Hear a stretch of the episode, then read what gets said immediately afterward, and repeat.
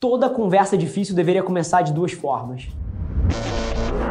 Esse é o Nas Trincheiras.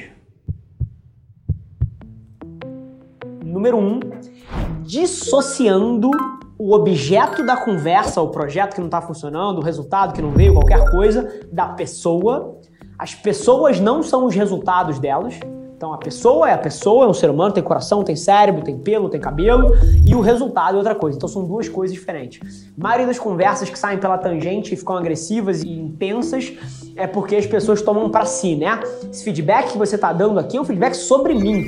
Então se isso aqui tá, não está funcionando, quer dizer que eu não sou bom o suficiente. Não. Não é sobre isso. O projeto não está funcionando por conta do que a gente fez. Isso não fala sobre o seu potencial, isso não fala sobre a sua qualidade, isso não fala sobre, sobre o seu comprometimento com a empresa. Isso aqui é um fato. O projeto está andando, não está andando.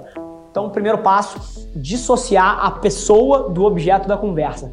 Segundo passo, deixar muito claro e aí, se você estiver falando da boca para fora, fica nítido e nada disso funciona, tá?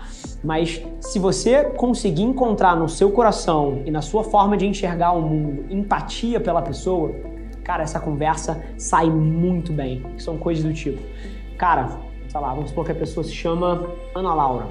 Ana Laura, de coração, eu enxergo os seus esforços aqui e tudo que eu vou falar tudo que eu vou falar aqui hoje tem uma coisa só em mente.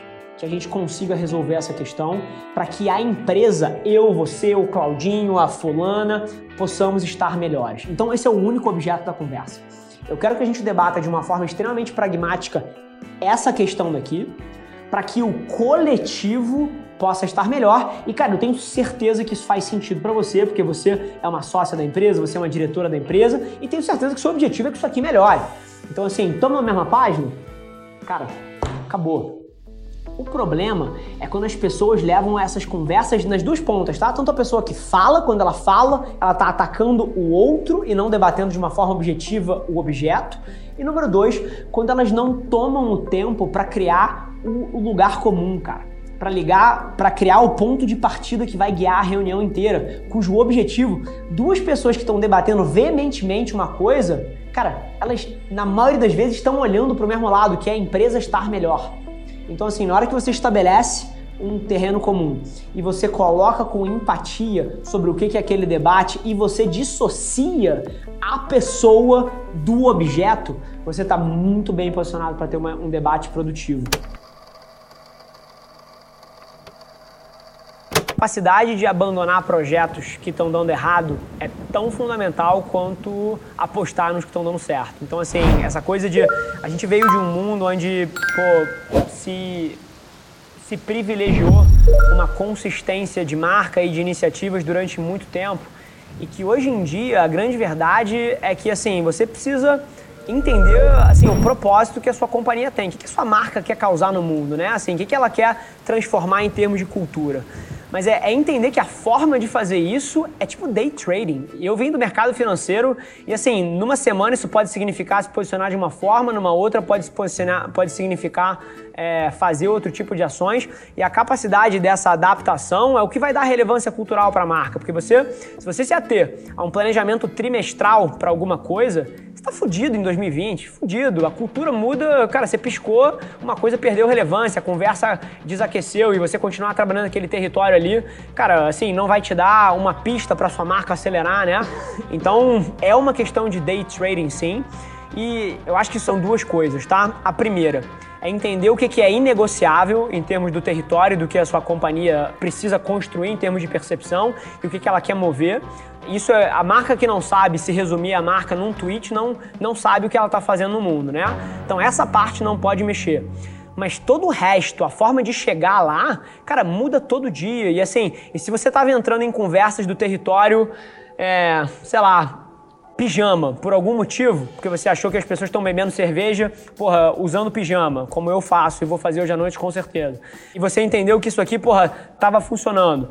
Na semana seguinte, cara, pijama deixou de ser relevante, cara, você tem que ter capacidade de abandonar isso. E, e aí a gente volta, cara, no, no, no campo de CM.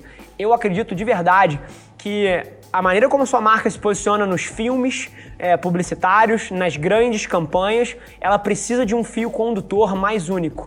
Mas essa arbitragem de day trading que está permeando o seu conteúdo always on, always bait ali, é, e o CM, essa parte pode ser muito mais volátil.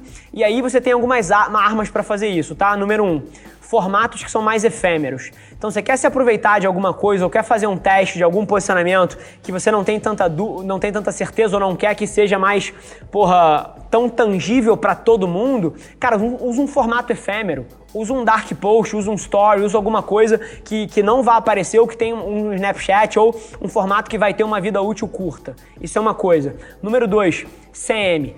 O CM você tem capacidade de criar um micromundo dentro de uma conversa, né? Então a sua marca pode significar uma coisa para a comunidade de mães, ela pode significar outra coisa para a comunidade de EDM baladeiros e ela pode significar outra coisa para a comunidade de atletas. Então no nível do CM você tem a capacidade de trazer uma conversa personalizada em escala e isso te dá essa capilaridade que não mexe no centro da marca, mas te dá pano para você mexer e fazer coisas diferentes sem manchar o posicionamento central, né? Então, eu gosto muito, número um, dos formatos mais efêmeros e da hiperpersonalização através de um CM muito bem feito aí. Tratar as pessoas da mesma forma que elas te tratam. Eu acredito que isso não deveria ser nem no nível executivo da empresa, tá? No nível de diretoria da empresa. Isso é para todos os níveis. Todos.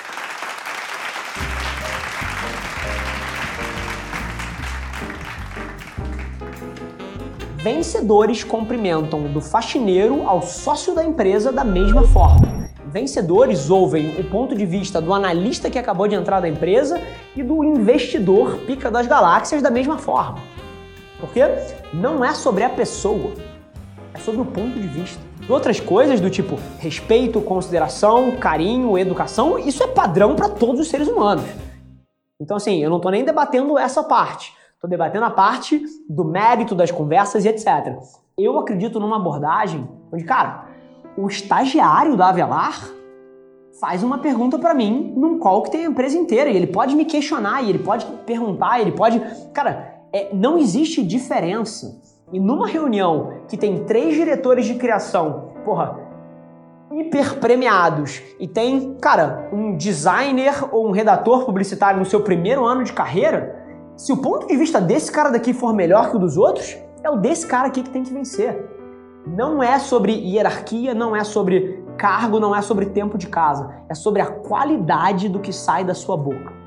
Então, assim, essa é a minha visão sobre isso. Eu não acho que você deveria tratar os seus diretores da mesma forma que eles tratam você. Eu acho que você devia tratar a sua empresa inteira da mesma forma. Não só no que tange educação, respeito, consideração e empatia, mas também no ponto de vista. O ponto de vista de alguém é tão valioso quanto o valor daquele ponto de vista. E não tem nada a ver com cargo, tempo de casa, experiência, nem nada disso. Várias das melhores ideias que eu já vi nascendo vieram de lugares que você não ia acreditar.